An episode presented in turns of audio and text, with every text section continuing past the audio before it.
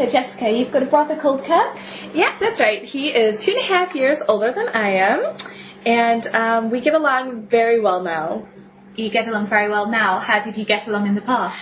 Not very well at all, actually. Um, he was always very um, mean and heartless, should we say? What was the first thing you remember him doing to you? Uh, perhaps the first was the time that I fell asleep on the bus when I was in kindergarten. He actually um, left me there sleeping, and I didn't wake up until my lunchbox fell on the ground when the uh, bus driver was parking in the bus garage. so anyway, um, uh, yeah, I, d- I learned at that point not to really depend on him so much. What did your mom say when he got home? Uh, my mom brother, hey, aren't you forgetting something? Referring to me. And he responded, hey, how did you know I forgot my homework?